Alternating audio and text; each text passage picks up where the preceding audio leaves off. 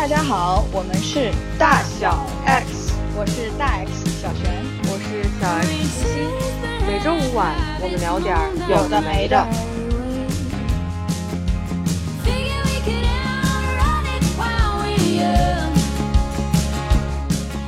大家在做辞职或者是离开一份职业的决定的时候，有多大程度会想下一步我要做什么，或者是已经确定下一步要做什么？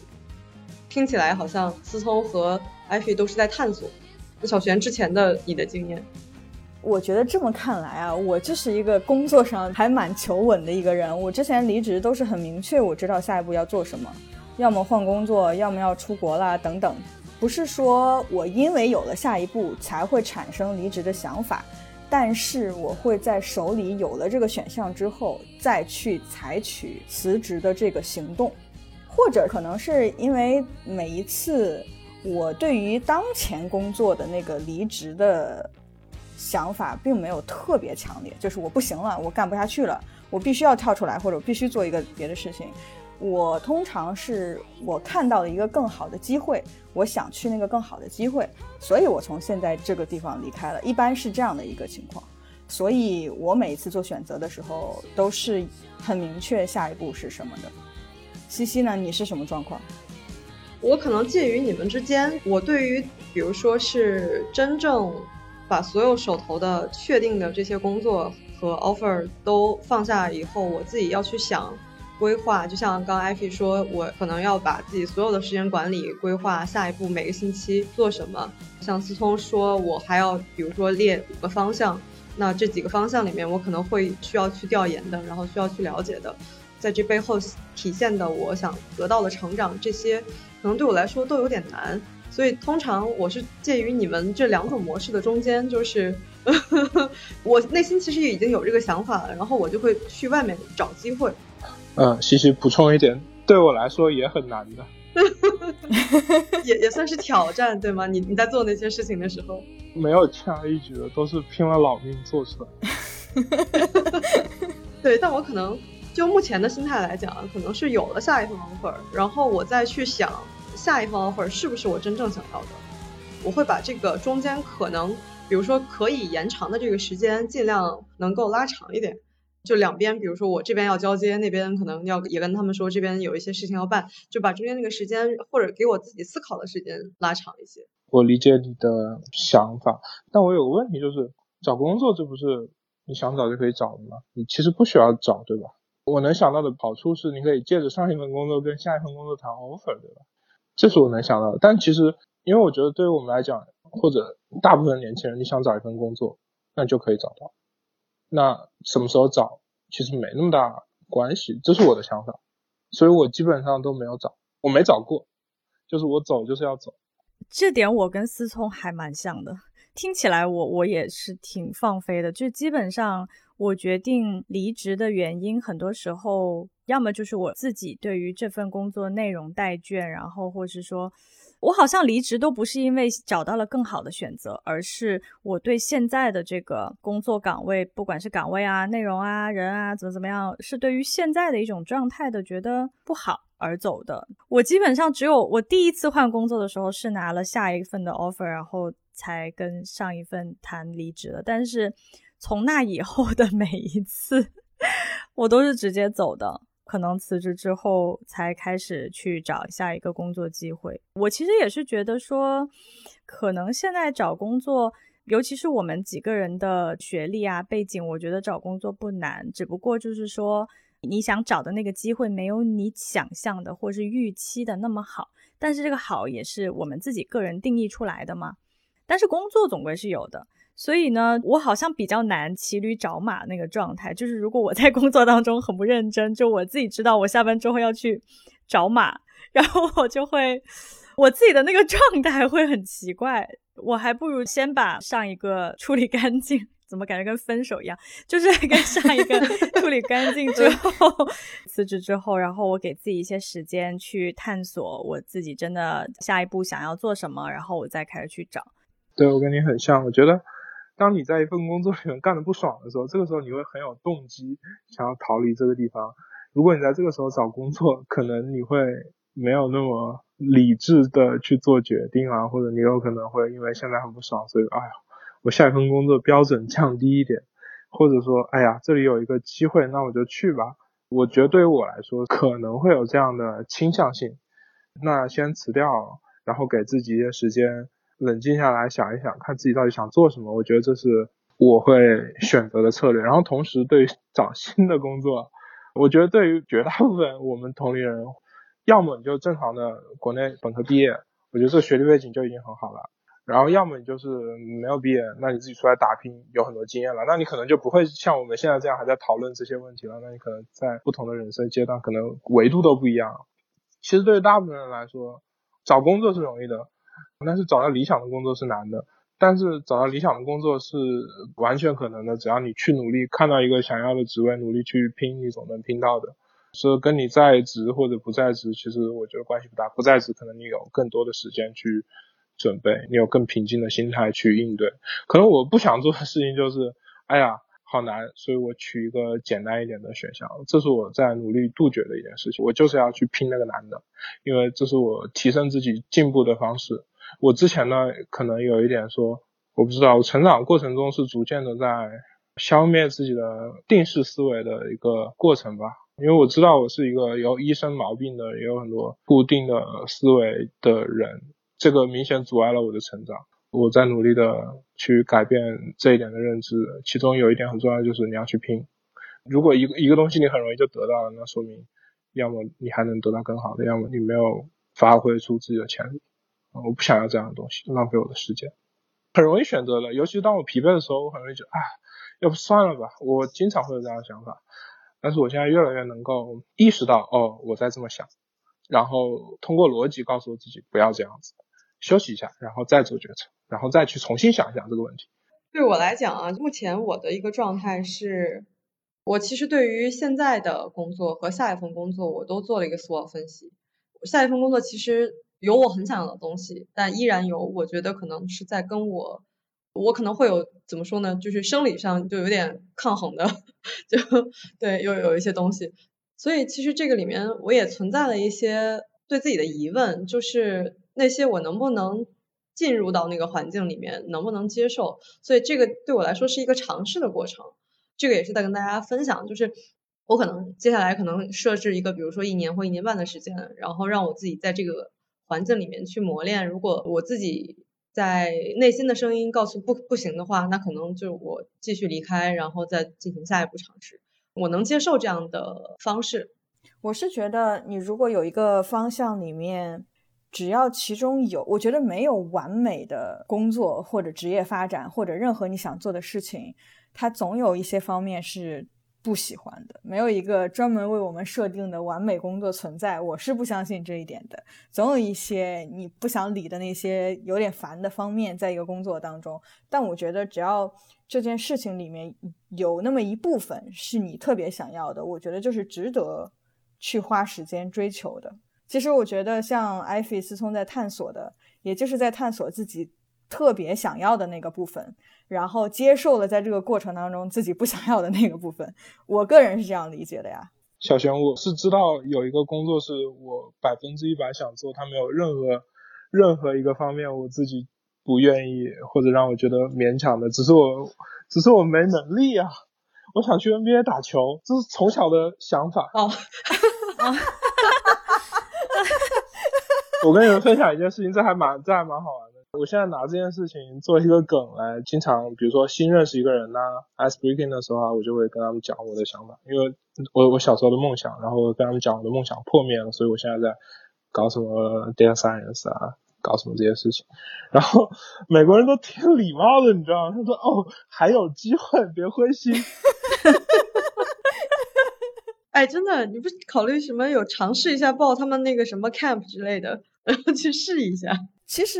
虽然思聪是在把这个当一个梗在讲啊，但我其实在想，如果真的 NBA 对你来说是一个 dream job，当然这可能这个很具体的这个职业，它有它自己的，比如说年龄、时间窗口，也有非常高的门槛、天赋的门槛，所以它可能有点特殊。但是我会觉得，如果你真的在 NBA 打球是你最最理想的工作，为什么我以我对你的了解啊，没有任何往那个方向靠拢的迹象呢？是的，因为我觉得对去 NBA 打球这件事情，我已经我觉得它不可能。呃，我之所以放弃，是因为在我有可能的时候，我的精神、我的意志力没有没有很够，没有把这件事情看得很清楚，所以我并没有付出他需要的努力和投入，远远的不够。你认识我的时候，我都二十六、二十七岁了，这已经晚了 十几年。因为我觉得有一个 dream job 是个很难得的事情啊。我其实是想不到对我来说的 dream job 的。我想不到一个事情是我全方位的喜欢，没有一丁点儿我不喜欢的地方。我甚至想不到这这个，所以我会觉得这是一个幸运的，就是你至少有一个在这个世界上你看到了一件事情是你特别想做的。我刚才其实也是觉得说，dream job 这个东西，在我的理解里面它是不存在的。其实我觉得我现在的状态已经是我。比较理想的一个状态了，就是我可以有自由做我想做的事情，然后我也不用去处理一些，比如说像上班的时候的一些复杂的人际关系啊，怎么怎么样的，呃，可能收入上这这个是我需要去忍受的一个点啊。但就是说，从生活状态来讲，我觉得现在是一个比较满意的状态。但是即便是这样的一个状态，它也总是有让我不得不去忍受的地方，这个就是我付出的代价。更不要说是，比如说在公司里上班，那那个条条框框其实就会更多嘛，就肯定会有一些你无法 改变的，然后你必须要去忍受的的一种状态。所以，在我的认知里面，我觉得百分之一百、三百六十度死角、全方位满意的这样的工作是没有的。但是呢，刚才像西西说到的，他给自己大概一年时间或一年半时间去。看看这个新的环境里面，他能不能去忍受那些他现在觉得可能很难忍受的地方，然后以及他能够发挥他兴趣的地方能有多大？我觉得这个尝试是很好的，就是我觉得给自己一个窗口期是非常重要的。一方面是没有完美的工作机会，所以大家不需要抱着一个带有那种完美的滤镜去看每一个机会，但是知道自己的 limit 在哪里。然后去给自己一段时间去体验，我觉得，我觉得那个窗口期是是很重要，就是给自己时间去探索那个窗口期蛮重要的。我理解你的想法，我可能有一点跟你的想法不一样。我觉得这世界上对我们来说是有完美的机会，只是往往我们的阻碍是我们自己不够优秀，这个 limitation 在我们自己。可能如果说是你觉得这里不好，你觉得那里不好，那你就去提升你自己。去想想办法，对吧？怎么样去让自己提升到另外一个维度？举个例子，就比如说我之前在百度的时候，那个时候刚毕业，然后去做产品经理。其实一是年轻没有经验，二是这个也没有什么专业技能，所以其实有很多不满意的地方。那个时候我就看到说，哦，这旁边我们组是百度 Research 做研究的，做 AI 啊深度学习研究的部门，然后就看到，哎，这些 scientist 他们好爽。他们可以发挥自己的想象力，做各种各样的事情，然后有很多的人去配合他们。其实我就知道，对我来说，做这个 scientist 是我的 dream job，只是我不够 qualified 去做这件事情。我就出来读了书，然后去花很多时间去研究这些这些东西。我把自己的眼界打开，通过学习一个全新的领域。我其实有一些时候，就比如说我在 SC 做计算机视觉时候呢，有很长一段时间呢，就是我 dream job 的状态，我没有任何的抱怨。没有不满意的地方，我觉得这也正好是相当于你后面的选择也都是一步步的在跟着自己的心走，所以才没有你说的一些负面的情绪。如果你在一个行业里面做的足够好的时候，别人会配合你，就是你的环境会会一定程度上配合你的。嗯，我可以理解为，因为我们很多工作当中的我们不喜欢的部分，或者是很困难的部分，可能有很多方面是来自于人，而处理人。带来的问题有很大程度上可能也取决于你自己是一个什么样的人，你有多大的能力去处理这些事情。如果我我是不是可以这样想，就是一个巨牛逼的人，然后到了一个小一点的团队，或者说没那么知名的团队，然后大家都很很认可他，也甚至崇拜他，类似这样的。这样的话，他遇到的至少人方面的问题也许会少一些。我可以这么理解吗？就是当你的能力提升了之后，你会减少你遇到的那些问题。对，我觉得这是一种方式。另外一种是，可能你和一堆，首先你自己要是一个非常牛逼、非常聪明，然后情商不错的人，然后你跟一群和你差不多的人在一起，我觉得这种环境就会很好。当然，这是我的想象，也是我从各种一些美国的，比如说 Instagram 啊这些呃新兴的科技公司，尤其是他们在早期从零到崛起这个阶段了解到的事情，我觉得是这样子的。当然了，完美的工作情况，其实这个是需要具体定义才能讨论的。假如说一个极端情况啊，你每年被付两个亿的薪水，然后你需要去忍受一个同事每天十分钟，我问你，这算不算完美？或者你你拿着这个钱，你去忍受他，你开不开心？或者他这会让你不开心吗？可能对不同的人来说是不一样的，对吧？对，我觉得大家对于 dream job 的定义其实是不太一样的。以及我觉得，甚至我们可以更进一步的聊一下工作这件事情本身，对于每个人的意义也是不一样的。这也决定了我们会，比如说会采取什么样的行动，承担多大的风险，想要获得多少成就，以及愿意忍受多少不喜欢的事情。我觉得可能这个是更本质的东西。对于你的人生来说，工作到底意味着什么？这个问题好宏大呀！这个问题其实也思考了很多年。嗯，就比如说以我我分享我自己的话，我也想过这个问题啊。但是我觉得，呃，首先就我的人生价值观来看，我对于所谓的有所成就这件事情并没有很看重，所以这在一定程度上就决定了工作这件事情对我来说没有那么的重要。因为往往我们在谈到工作的时候，可能想到的是一些成就方面的，我觉得这方面我不是特别的在意。我在意的事情是，我如果要做一件事情，我尽量把它做好，我对得起我现在应该做的事情。我觉得这是我对我自己的要求或者是期望。那其实我的这种心态就帮助我在不同的岗位上或者在行业当中。我其实获得的幸福感都还可以，因为这是一个其实是一个相对低的要求，就是你如果要做一件事情，把这个做好，其实这只取决于我自己，就是取决于我自己的能力，取决于我有多努力，取决于我现在做这个工作是不是我想做的。那其实这件事情也是我决定的，对吧？那其实这些都是我能控制的因素，所以在我的。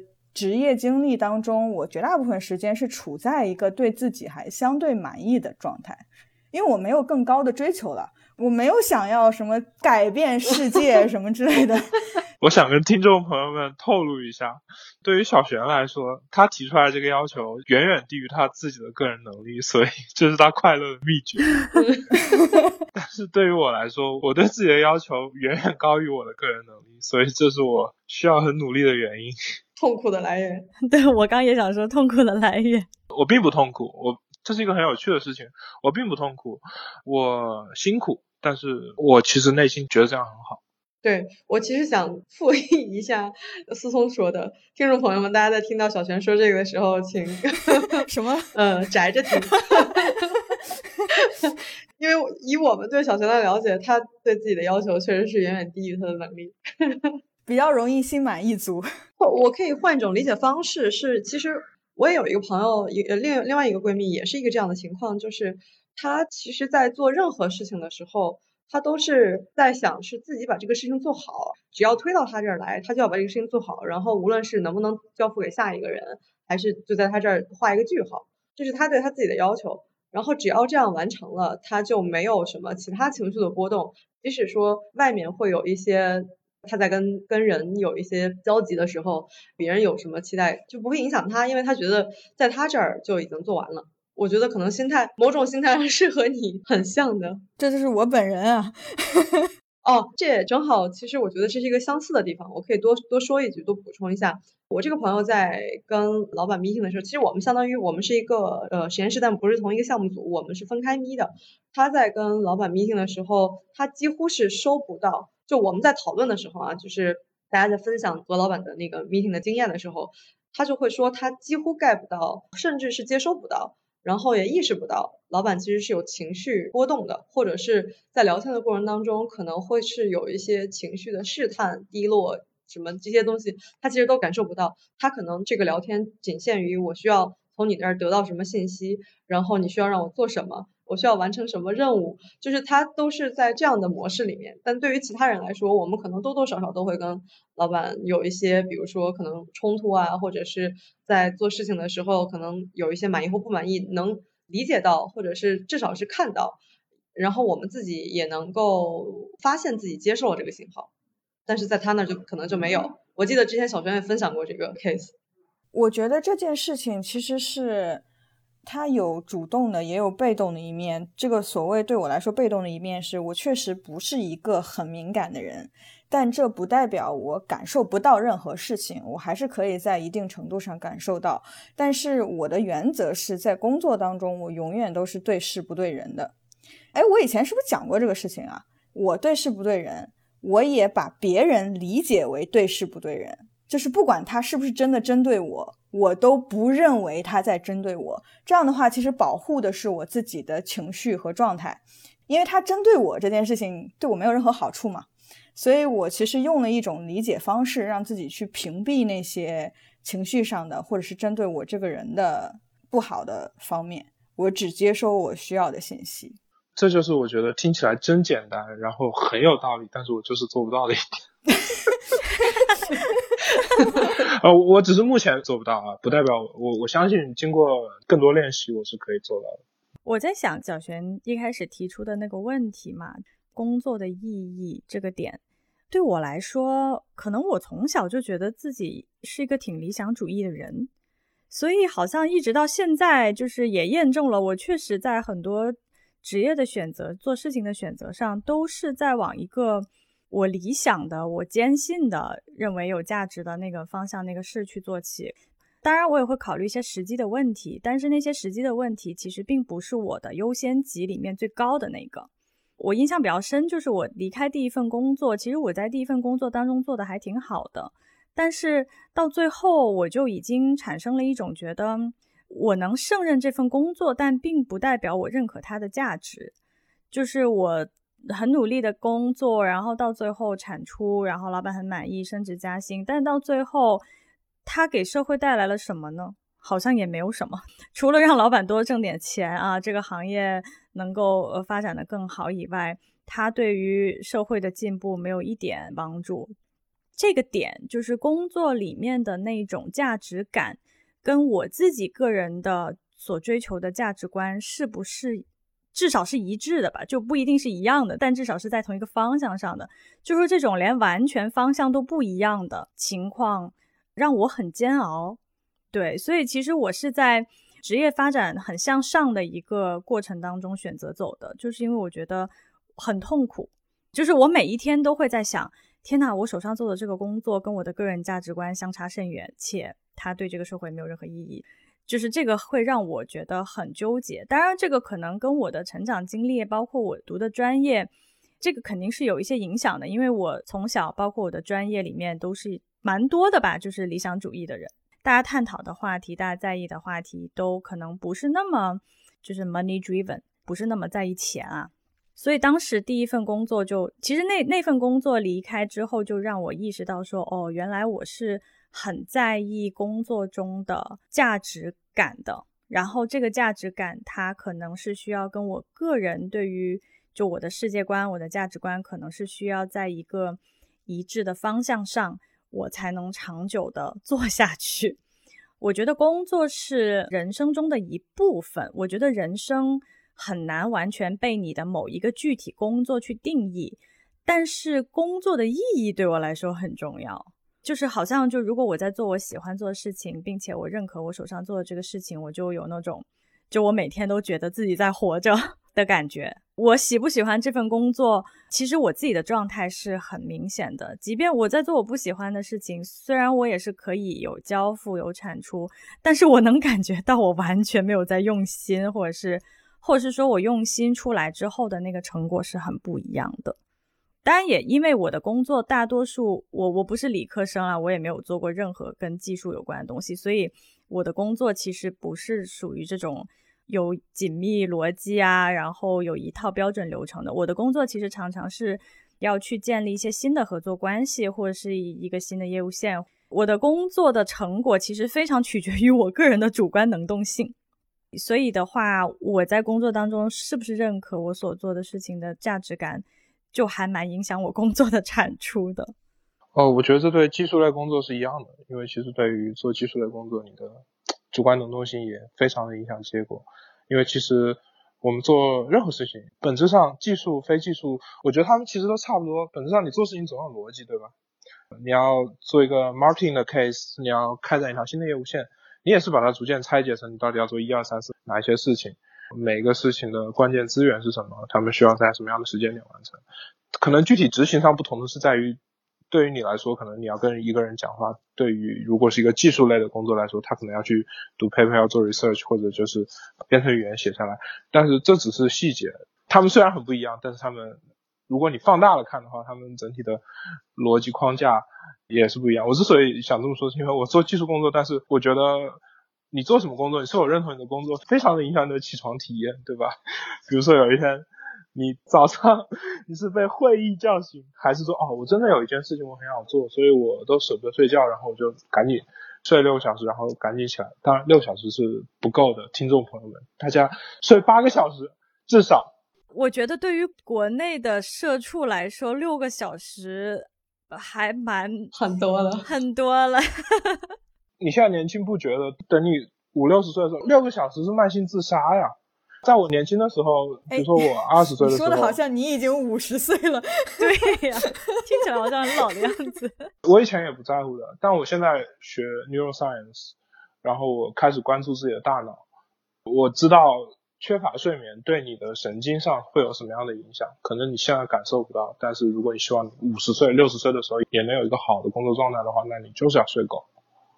尤其是你看世界上那些顶级运动员，比如说 C 罗，他每天打篮球的 LeBron James，他们能在三十六岁的时候保持顶级的状态，是因为他们非常非常注重睡眠。他们自己在采访的时候无数次的讲到，对于他们来说最重要的东西是睡眠。我觉得国内大家不是很珍惜自己的这一点，就包括我自己也是啊。做起来很容易，做起来好难。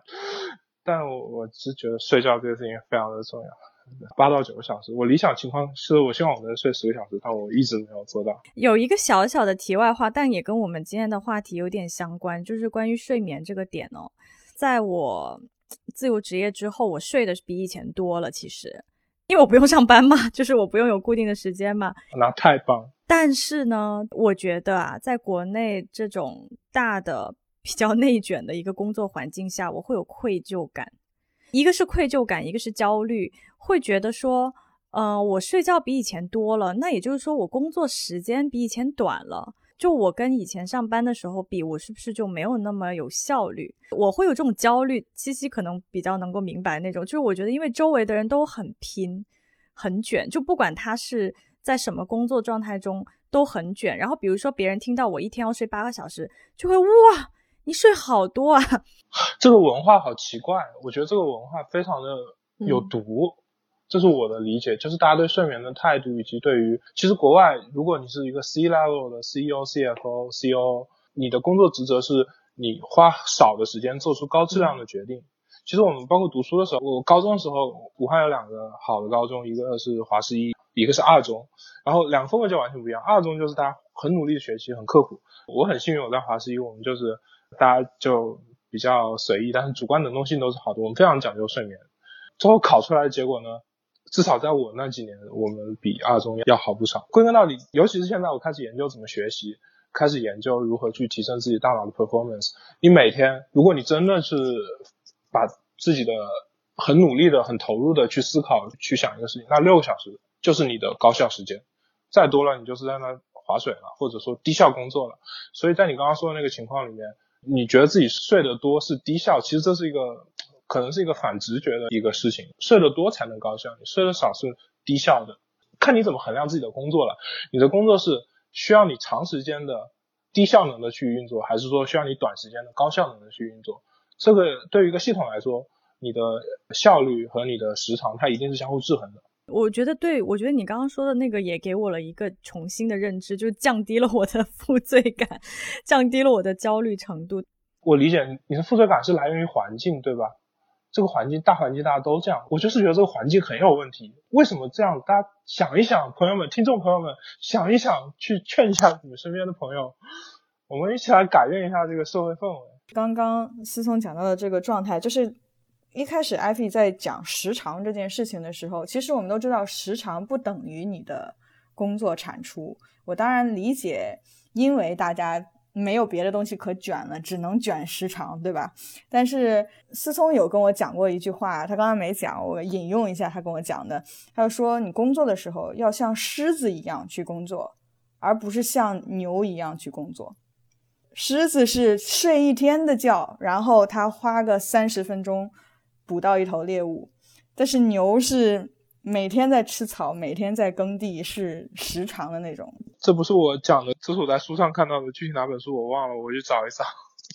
我觉得关于工作的状态很有道理，然后其实周围的环境真的 挺有毒的。是的，刚去百度的时候，大家每天都熬班，其实大家没有事情可以做了，大家就在比谁走得晚。四百多个人，大家也都是部门啊，他也都是接受过高等教育的人。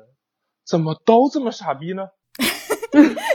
我其实想补充一个点，是前两天我在跟一个美团的朋友聊，然后美团和阿里是好像有确定的熄灯时间，就是每天晚上七点还是八点钟就熄灯，但是他们呢还是要完成手里的事情，然后这个手里的事情是每天的日报以及每周的周报，然后这个周报要写这一周的认知迭代以及整个部门的。所有人的情况向上来汇报。那个周报呢？我那个朋友好像每一周就要写五千字的小作文。五千字也太多了吧？唉，那他老板也挺头疼的吧？就是有很多这种明显都不合理，但是却没有一个人跳出来说这样不行。大家都在努力的迎合或者配合这个不太好的系统。我觉得好多地方都是这样的，这就是 leader 的问题。大家都应该出来创创业。自己去体会一下，在资源不够的情况下，到底应该怎么做事情。那你真的资源不够了，还能这么浪费人的 capacity 吗？我觉得其实我们明显是可以让所有人都生活的更好，然后达到同样的甚至更高效的这个效率的。绝大部分工作不需要你那么辛苦的。刚才那段演讲还挺醍醐灌顶的，可以放在开头，然后让听众醒一醒。我隔着一道门都感受到了他的情绪。对。我觉得这个可能从我的角度说，像刚刚思聪说到的他的经历，以及现在各个大厂内卷的情况，就是大家对于工作也是因为，比如说，就是这些大厂里面的制度，其实无论是薪酬的、奖励的，这里面的人事的这样的加班机制，因为背后一定是有奖励或者是薪酬的这种呃刺激的，所以大家才会选择。百度没有。真的吗？真的，真的，大家只是在单纯的熬班而已。我刚想说这是一个被动选择的过程，但我是觉得它最终还是体系设置的问题。虽然你的工作时长不直接和你的绩效或者是任何激励挂钩，但是它可能会影响你的，比如说 performance 的。年度的评价或者怎么样？如果所有人都加班，就你不加班，老板会不会对你有不一样的看法？那他在评价你的工作的时候，是不是也会影响到他？等等，我觉得其实他还是刻在这个制度里的。为什么人们会觉得就得这样做？是因为它最终还是会影响到你的 performance。是的，我们需要改变一下这个评价体系，因为尤其是我现在工作，其实我每天工作。两个小时，然后我的老板觉得我做的非常的好，以至于我辞职的时候各种希望我留下来。过去一年，他跟我讲的最多的，他没有跟我讲什么需要我干活，他跟我讲过三次让我不要干活，休息的时候就要休息，要我请假。就是我们没有按照这个，至少我的公司吧，没有按照工作时长来去衡量你。他甚至明确表示我不按照工作时长来衡量你的 performance。但在国内呢，无论是有意的还是无意的。大家可能会引入这一点作为评价标准，which is 非常傻逼，对吧？我觉得另外这背后有另外一个问题，就是包括很多人啊，说起来就是很多头衔，然后什么名校毕业，然后什么大厂 director 什么之类的，真要做事情的时候，其实这些一直是在一个体系里面长起来的，所以他就一直在泡泡里面。那你真的像你的这个履历那么优秀，你出来试试啊，你看看你自己能做什么事情呗。出来之后你就知道自己是怎么回事了。就像我马上就要体验到的一样，嗯，其实我已经体验过了，我知道自己怎么回事，所以我体验了之后发现，嗯，原来我这么回事啊，那我就需要多出来体验一下，让我自己提升一下，不然太差劲了。呃，我觉得就是这也是我其实出来的一个原因吧，因为你在投行，哇，所有人都是什么名校毕业，履历非常的好，但是你在里面，你就会知道大家每天在干什么。我就觉得啊，这个事情太奇怪了，就像百度。我说是一三一四年的百度，那个时候百度还是中国最顶级的公司，那招的都是顶级的人呐，怎么顶级的人在一起就熬班呢？怎么没有一个人跳出来说哦这样不行呢？集体弱智，我觉得这个事情是很可怕的。从这个其实我也想到，就是为什么不跳出来去改变这个评价体系或者这种制度的设定？我觉得是他们。可能在一定程度上，无论是从商业的发展，还是从管理的能力的角度，还没有发展到一一个大的组织能够用一些非 KPI 式的、非量化式的管理方式。比如说，思聪，像你刚刚说的，你老板说我们不用熬时长，我们不看，是因为有可能会有一个更好的评价体系，能够根据你的产出，能够根据你的。这叫什么 impact 商业影响力？对，来去评价你的工作。但是可能有很多企业很卷的那种企业，可能他还没有能力构建起这样的一种评价体系，所以他只能去看那些可量化的那些指标。这是一种可能性，我觉得。理解，我觉得这里有多方面原因了。就比如说银行的话，首先它离钱近，它在整个产业的上游，所以它其实挣钱的效率高，它不需要非常的优化它的每一个人。他不需要优化他的组织，这也是原因之一。另外就是可能他在乎每个人的体验，我并不想压榨你，我希望你也开心，这样你可以跟我干得久一点。另外也跟你在的部门和团队有关，其实有诸多的因素。但是我觉得这更多的是一个意识的问题，因为你说人，按我在国内的工作经验，其实很少有老板或者领导能够清晰的定义好任务，明白一个任务背后的做这个事情的逻辑是什么。他可能面对的风险是什么？如果他成功了，我们得到什么？如果他失败了，我们得到什么？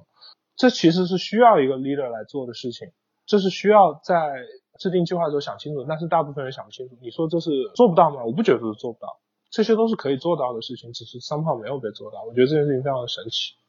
其实你衡量一个人，如果刚刚那些问题你都能回答清楚了，那你衡量一个人就可以不通过他的时长，而是通过具体他的其他方面的。表现不是说这些事情不可以被量化，只是大家没有去量化。它并不难，它不是 rocket science，它是你花时间就可以做到的事情，只是大家都没有去做而已。我觉得。但我其实我有一个和你不一样的理解是，你说这不是 rocket science，所以只要花时间去做就能去做。但我觉得意识其实也是能力的一部分。你如果都没有这个认知，说我可以这样做，以及通过一种什么样的 process。和构架能够完成这一点，我觉得即使是这种 soft skills 也是需要训练，也是需要培育的，不是说我想做就能做的。当然，这可能有点，就比如说我读个 MBA 这两年都在干嘛呢？都在学这些东西。就是它也是一个很体系性的，只是它好像没有你的那个 Rocky Science 的那个门槛那么高，看上去每个人都可以学，也不需要很高的智商或者怎么样。但是我仍旧认为它是一个有体系的，你需要去习得的东西，不是自然可以做到的。我认同他，我并没有觉得他是一个轻而易举就可以做到的，而且就像你说的，他其实是很需要有这个意识的。我可能只是去默认了，作为一个领导或者作为一个公司的管理层，你是需要具备这样的意识的，不然你是这个能力不匹配的你的位置，对吧？Which is like everywhere，就国内基本上都是这样的，给我的感觉是。所以听众朋友们，如果你们是公司的领导，如果你们是管理层的话，可以出来读个 MBA，考虑一下。哎，怎么回事？怎么最后落到这里了？落到了一句宣传口号呀。我想补充一个角度，这可能要落到讲东亚文化可能会太大。比如说像刚刚思聪讲的，大家坐在那熬班，可能就是因为老板没走，或者就是因为大家在比呃谁最后一个走。那这个文化甚至都不一定是在工作场景里面，就是可能是基于大家之前我们这个民族可能讲的有点大了，但是我觉得可能确实是在很多事情上，呃能看得出来，大家有一些这样的行为是有一致性的。比如说是，如果是在公司里面，大家可能心态上看他也没走，那老板没走，他没走，那我是不是就不能走？大家心里面是会有这样的比较的心理。并不是因为我就是为了要坐在这熬时间，然后去把像百度可能之前思聪讲没有钱，那现在可能美团那边其他的大厂有钱，那可能也就是因为大家心里面会觉得，哎，老板看到我在这儿，可能会对我 value 一个什么样的价值，可能就觉得能多看我一眼，能 看到我在这儿，嗯，那个很辛苦。哎，其实我在想，如果我现在在一个公司，然后大家都熬班熬得很晚的话，如果我真的是三四百个人都这样。我也很难跳脱出来，我会跳出来的，我相信我会跳出来的。小璇知道我是那种会跳出来的人，我可能会内心有挣扎，或者我可能犹豫之后才跳出来，或者我有可能就直接走了。我觉得这环境不适合我，但是我是会受他的影响的，而且可能是很大的影响。对我来讲，更好的是不要把自己放到那样的环境里面去。这只是从我个人的角度来说。我觉得刚刚那个问题你们说到的都挺有道理。我觉得他的这种工作文化的形成是一个多方因素的结果，就本身就是可能东亚文化里面就有这种从众心理吧。别人都这么干，然后你不这么干，你的压力会很大，你的社交压力也会很大，显得你好像很奇怪、格格不入。再加上就是，我觉得国内确实大部分的公司它的那个。绩效的体系说白了就是他如何衡量一个人的价值，在这方面，目前可能更多的还是说看你的工作时长啊，看你交出的具体的东西，而大部分 leader 并没有在这个制定 KPI 的过程当中去思考这个人要完成这些事情，他背后他付出的努力啊，他的 skill set 或者是他面对的风险有多大，我觉得大部分人是没有的。对你们刚刚说的，我觉得都有原因在，然后它是一个综合形成的一个结果。我只是在想用一个更成长型思维的角度来看这件事情。我们即使有这样的文化，有这样的思维惯性，但是在全球化和商业化的今天，这并不是不可改变的，也是有很多渠道可以去改变的。这当然需要时间。今天有一个新闻，其实我还蛮感触的，就是 Twitter 的新的 CEO 是一个印度人。是土生土长印度人到美国来的，所以现在微软、和 Adobe、Twitter 还有好几个大的公司的 CEO 现在都是印度人，很好的转变了自己，成长了自己，获得了这样的一个机会吧，给自己。印度本土的文化就和美国完全一样吗？肯定也不是的，但我觉得是有很多机会可以去调整，然后去转换到一个更成立的这样的一个路径上的。哦，而且我关于这点，我也还有一个角度去补充，就是其实疫情之后，很多人都不是开始线上办公了嘛，就是特别你们在北美应该感受比较深刻。我所有在北美的朋友已经 work from home 两年了，有的人因为经济环境不好，可能被辞退，但也有的人选择就主动离开。我自己个人的感受是，这两年工作的形态变得更多了。嗯，当然也是因为可能经济环境不好啊，各种各样，他的那个工作方式和协作方式变得更多元了以后，其实就不再像以前，就是说衡量你工作的一个好与不好就看你的工作时长。现在好像越来越，我觉得在这样的一个大的环境下，这个只看单一的衡量标准会慢慢有一些瓦解，虽然也不一定说立刻就。可以变成一个我们很期待的那个理想状态，但我觉得这两年有在慢慢改变。我是想补充一点点，正好是之前我们在请刘天的时候，他其实是做自由职业的一个研究嘛，他当时提到了一个词叫数字零工，零是灵活的零。然后我前两天还看到了一个公众号，好像就是在讲数字零工，因为现在疫情。影响了很多，国内可能大家都还是一个正常的工作秩序，work from home 的时间比较短。但是对于北美和欧洲来说，可能有很多这种地点提供了这种，比如说可以共享办公，而且这些针对的都是这些数字零工的或者自由职业的人，就给他们提供了更多的平台和场所。我在想说，这可能确实是一个大的趋势，就是大家发现了其实可以在不同的场景里面工作，即使是在不同的场景里面工作效率。然后以及你所处理的事情，处理事情的维度，处理事情的范围，可能比如说可以认识的人和其他的一些事情，这些都可以在不同的地方发生。我觉得会是慢慢是一个趋势，可能对我来讲，也并不一定完全是 freelance，但是有可能我可以在工作之外去创造一些去做新的尝试，可能是一些小的。或者是说一些断点的机会没有那么连续性，可能它不是一个非常几年几年的这样的规划，它就只是一个，比如说我这段时间对这个感兴趣，我就做一下这种机会。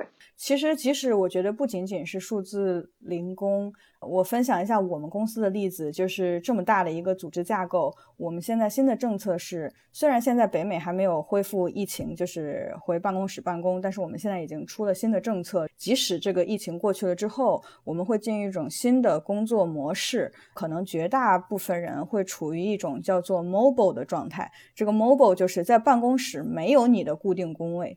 你可以去办公室，你可以去，比如说约那种会有那种都配置好的地方，然后你去约一个座位，你那天就在那儿办公。但是这个是没有你的办公室的。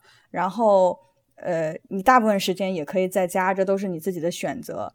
然后以至于，因为在推这个政策嘛，我们有很多非常高层的，就是 EVP 级别的那几个人，就都说。他们也是 mobile，即使是这样级别的人，以后在公司也没有办公室了，就是大家都是灵活办公的这样的一种情况。所以我觉得是真的是可能会变成一个新的趋势。嗯，我觉得从我们四个身上是看到了很多不同的可能性吧。今天聊了很多，我也很受启发，就是对于工作这件事情，它带给我们的东西到底是什么样的，以及它有什么样更多的可能性。